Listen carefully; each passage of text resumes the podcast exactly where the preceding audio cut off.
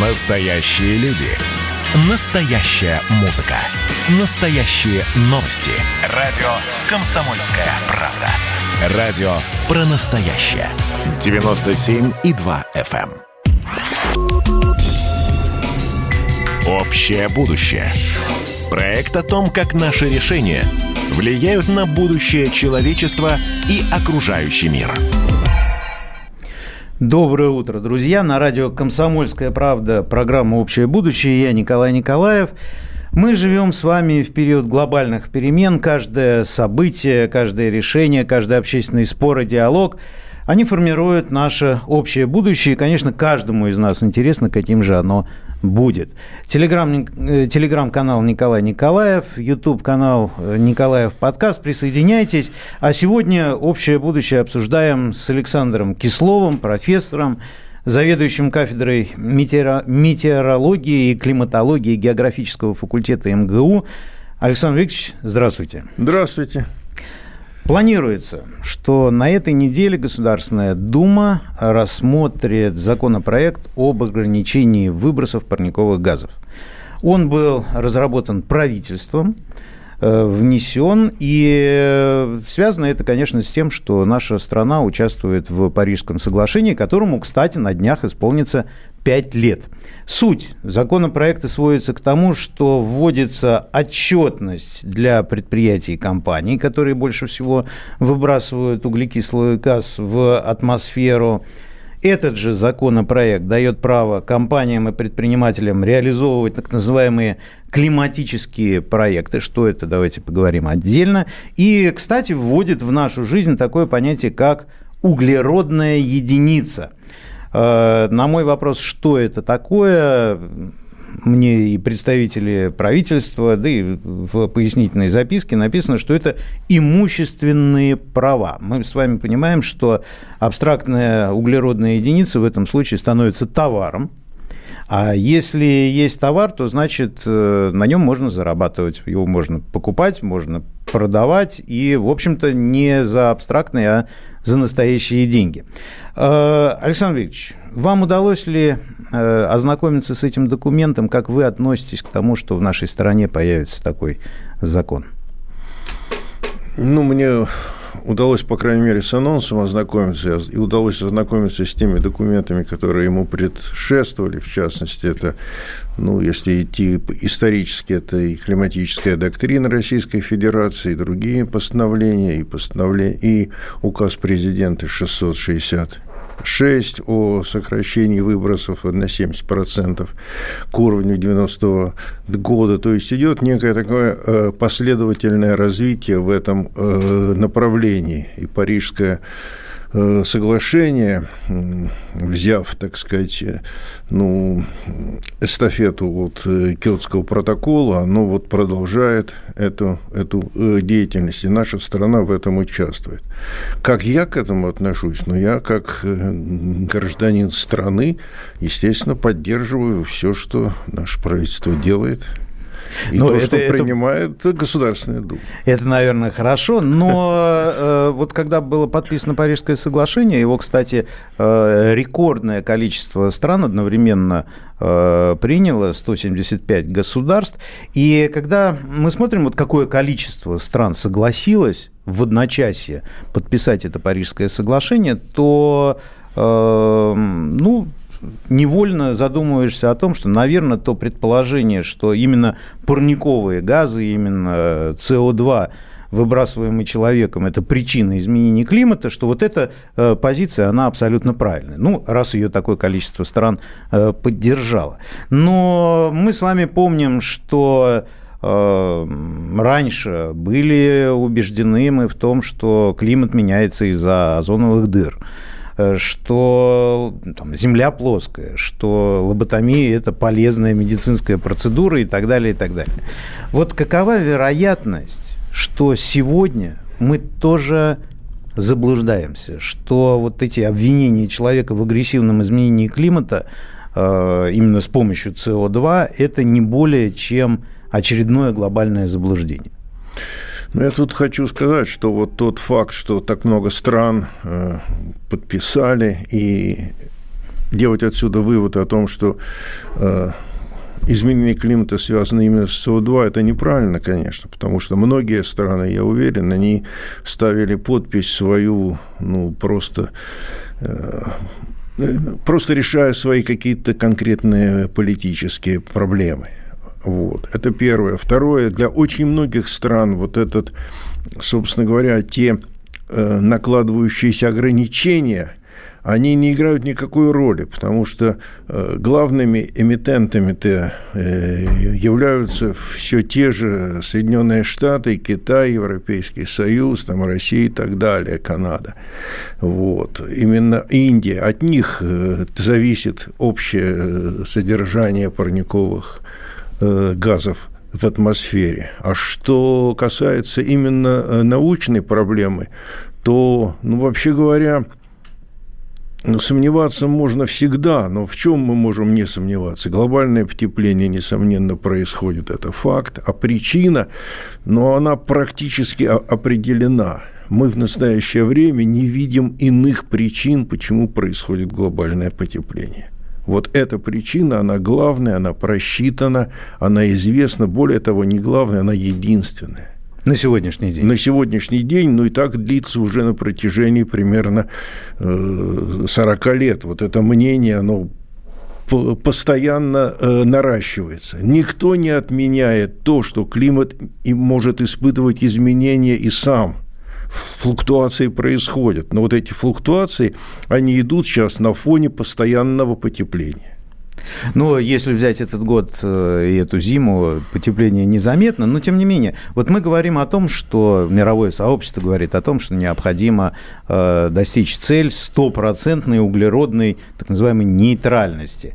Но для того, чтобы достичь этого к 2050 году необходимо увеличить долю расходов на энергию ну, в глобальном э, ВВП с 8, как это сегодня, до 25 э, процентов уже к 1935 году. Это это означает ровно одно, что в 2-3 раза могут увеличиться в связи с этим э, цены на электроэнергию, на... Ну, представьте, бензин по 120 рублей за литр или там, электричество по 15 рублей за киловатт.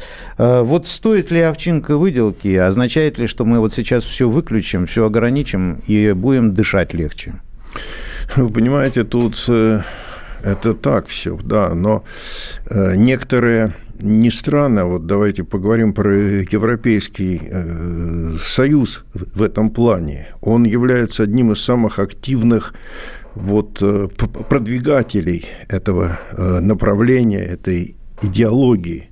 Но он собирается, уж будем, давайте своими словами все называть, он решает эту проблему, хочет ее решать за счет э, других.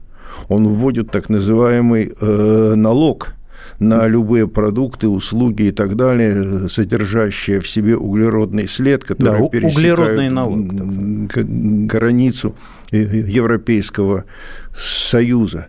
То есть это очень такая симпатичная идея решить проблемы зеленой энергетики, свои проблемы, вот э, таким интересным способом. Но, честно говоря, надо иметь в виду, что Европейский Союз – это только один игрок, э, загрязняющий э, атмосферу, а э, сигнал формируется глобально, где бы он не выбрасывался в мире – но правильно я понимаю, что речь идет только о налоге при ввозе товаров э, именно на территорию Евросоюза? Пока это именно э, звучало так в тех вот э, докладах, которые я слышал две недели назад. Не кажется ли вам, что постепенно вот все происходящие события, они в большей степени сейчас уходят в сферу экономики. И получается, что климат, изменение климата, э, такой, ну, это, это символ, это некий девиз, но мы знаем, что лю, в любой войне должен быть свой символ, свой девиз, и не кажется ли вам, что именно э, климат сейчас является девизом для новой вот такой экономической войны? Он становится таким, к сожалению. Хотя вот, ну, тот же самый, предположим, э, советник президента Руслан Сайд Хусейнович Эдель э, Гириев, он говорит о том, что он всячески противодействует вот тому, чтобы климат стал политическим инструментом. Ну и мне лично, как человеку, который работает в данной области, это тоже не нравится. Климатология – это наука э, конкретная, а тут все замешано уже в политические вещи. Ну, я думаю, что э, мы знаем все, политика – это большая экономика, и действительно суммы, которые начинают что называется, крутиться в этой зеленой экономике, они э, уже постепенно ну, просто ну, могут вот-вот, да, и уже превысить э, такую традиционную экономику. Вот э, это, это действительно многим выгодно. Ну, это кому-то выгодно, и на самом деле многие начинают здесь, э, как я понимаю, активно играть, участвовать. И вы знаете что, я даже подумал, что какая-то вот эта исходная цель спасения Земли от глобального потепления-то, она сходит на второй план. Э, главное становится, вот давайте поиграем в эту вот игру, как э, выгоднее развить, как выгоднее продать, что-то подавить, а вместо этого что-то другое сделать.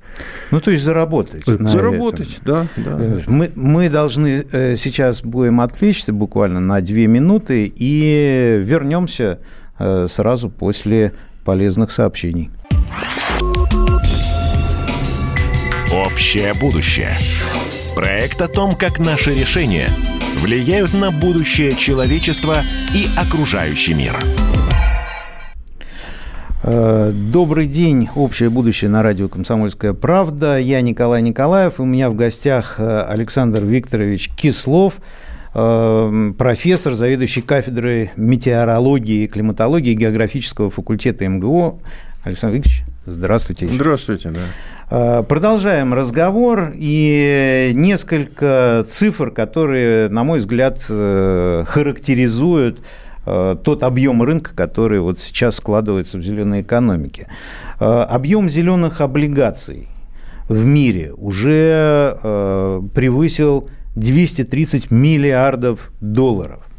Если говорить о тех самых э, углеродных единицах, то есть это, можно сказать, подобие такой вот квоты, которая, э, которая, кстати, будет сейчас у нас учитываться, если мы примем соответствующий закон, так вот, объем мирового рынка торговли вот такими карбоновыми квотами оценивается уже в 100 миллиардов долларов, а к 30 году, конечно, ожидается, что этот рынок увеличится в, во много а, раз. Куда идут эти деньги? И вообще способны ли они что-либо поменять? Это вы у меня спрашиваете? Да, куда, именно. Куда, что... куда идут деньги? Нет, это я не могу вам сказать. Но способны ли эти деньги поменять? Действительно, вот те самые климатические проекты, о которых э, говорится, что это за климатические проекты и вообще что э, может сейчас действительно воздействовать на климат? В общем, происходит, конечно, удивительная вещь. Э, к климату всегда относились э, ну, серьезно и так далее, но все-таки это была какая-то вещь э, второстепенная или третьестепенная, пятистепенная, хотя те же самые европейцы, они очень к этому серьезно относятся, но а те же самые американцы, они то входили в, в данные протоколы и проекты типа э, Парижского и Киотского, то выходили из них и так далее. Но сейчас ситуация такая, что вот изменение климата вдруг стало важным фактором, определяющим многие вообще отрасли экономики, вообще экономическое развитие, вплоть до того, что некоторые отрасли, э, некоторые способы производства энергии, давайте более конкретно так скажем, такие как водородная энергетика, они становятся выгодны, потому что вот входят э, в силу вот эти трансграничные налоги, трансграничное регулирование. С учетом вот этого регулирования данные нерентабельные вещи становятся э, востребованными и экономически ценными. Можно ли что-то сделать и получится ли что-то э, в итоге с климатом? Вопрос такой интересный. Если мы сейчас, мы, это весь мир, принимаем глобальные меры, то реакция к концу столетия, несомненно, будет. Я имею в виду то, что по какому сценарию пойдет энергетика, по агрессивному, по такому, как мы развиваемся сейчас, или по очень мягкому, с учетом вот этой э, углеродной э, нейтральности, тем более.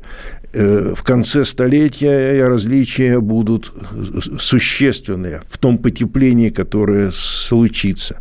Но если брать среднюю э, перспективу, среднесрочную, типа 20 лет, ближайшие 30 лет, э, то что бы мы ни делали, мы, человечество, что бы мы ни меняли, потепление климата будет продолжаться. Это и сказать, по какому сценарию мы идем, э, невозможно.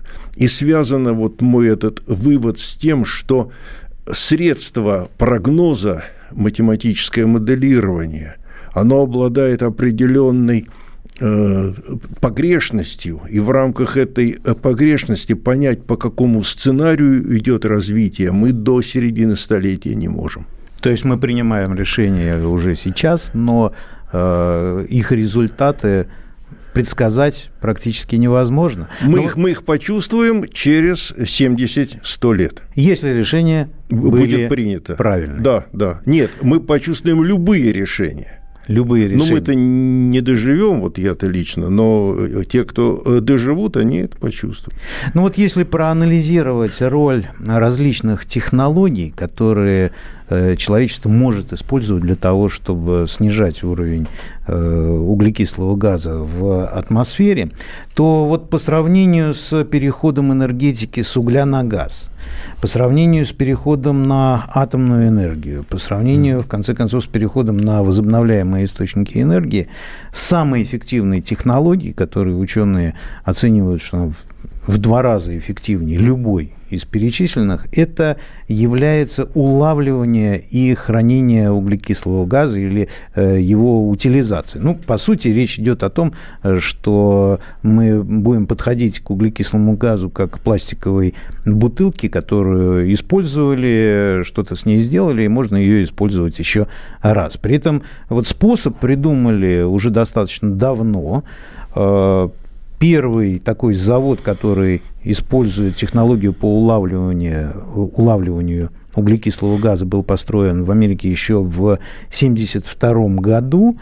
И такой способ, на мой взгляд, он хорош тем, что, во-первых, он не разбирает это э, человек СО2 э, выкинул в атмосферу, или это какие-то другие явления, это во-первых.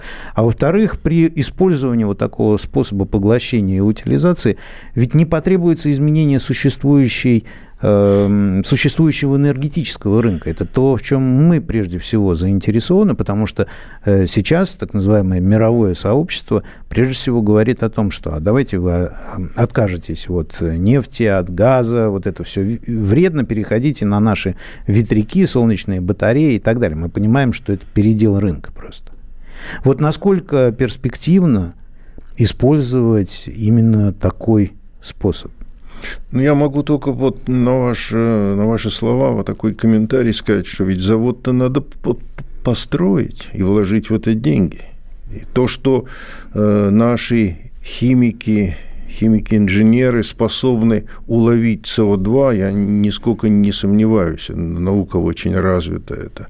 Но представьте себе, сколько должно мощностей быть и за чей счет – это ну, будет э, делаться? Это мы посмотрим еще, но с учетом того, что какие нам убытки грозят да. при введении вот этого налога трансграничного, я думаю, что будет чем, э, так сказать, что инвестировать. Э, в гостях у нашей программы «Общее будущее» на радио «Комсомольская правда» был Александр Кислов, профессор, заведующий кафедрой метеорологии и климатологии географического факультета МГУ. Спасибо большое. Я Николай Николаев. Все наши программы программы вы можете посмотреть и послушать на сайте радио «Комсомольская правда». Думайте и никогда не оставайтесь равнодушными. Общее будущее. Проект о том, как наши решения влияют на будущее человечества и окружающий мир.